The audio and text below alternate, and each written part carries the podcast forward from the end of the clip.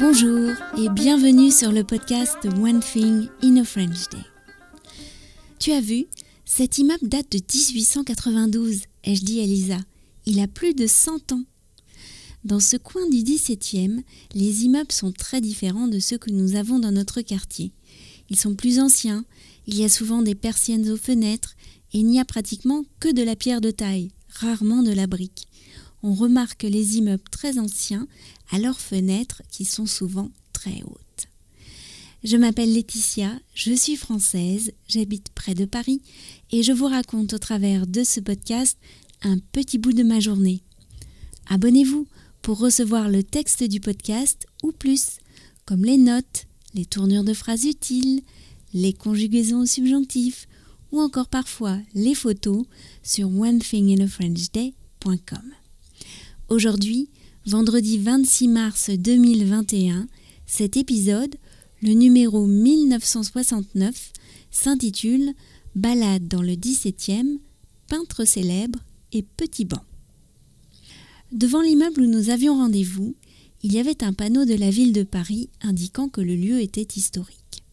En fait, un célèbre peintre du XIXe siècle avait habité là, Pierre Puvis de Chavannes.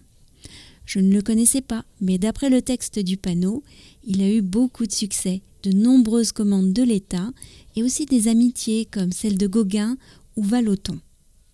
Nous avons sonné et nous avons passé l'immense porte cochère. On imagine très bien quel style de voiture à cheval devait pouvoir entrer par cette porte. Le cabinet médical se trouvait tout de suite sur la droite. Nous avons passé une première porte, traversé un petit hall, descendu quelques marches pour nous retrouver dans une petite salle ronde avec des moulures sculptées. Oh, c'est joli ici, a dit Lisa en tournant sur elle-même. Nous avons remonté quelques marches et enfin nous sommes entrés dans le cabinet médical.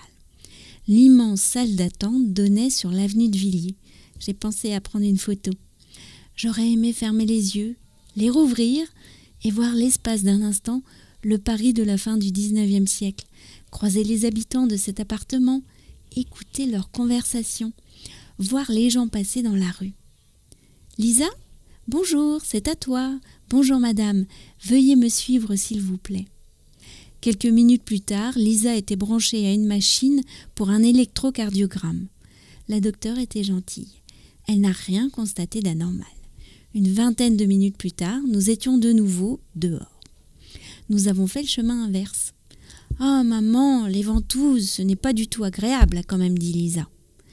Nous allions traverser à nouveau la place du Brésil quand j'ai remarqué un drôle de banc. Il était tout petit.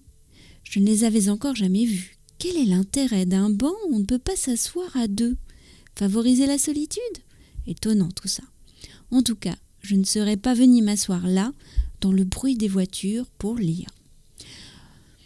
One Thing in a French Day, c'est fini pour aujourd'hui. Je vous souhaite de passer un très bon week-end et je vous retrouve lundi pour un nouvel épisode du podcast. À bientôt, au revoir.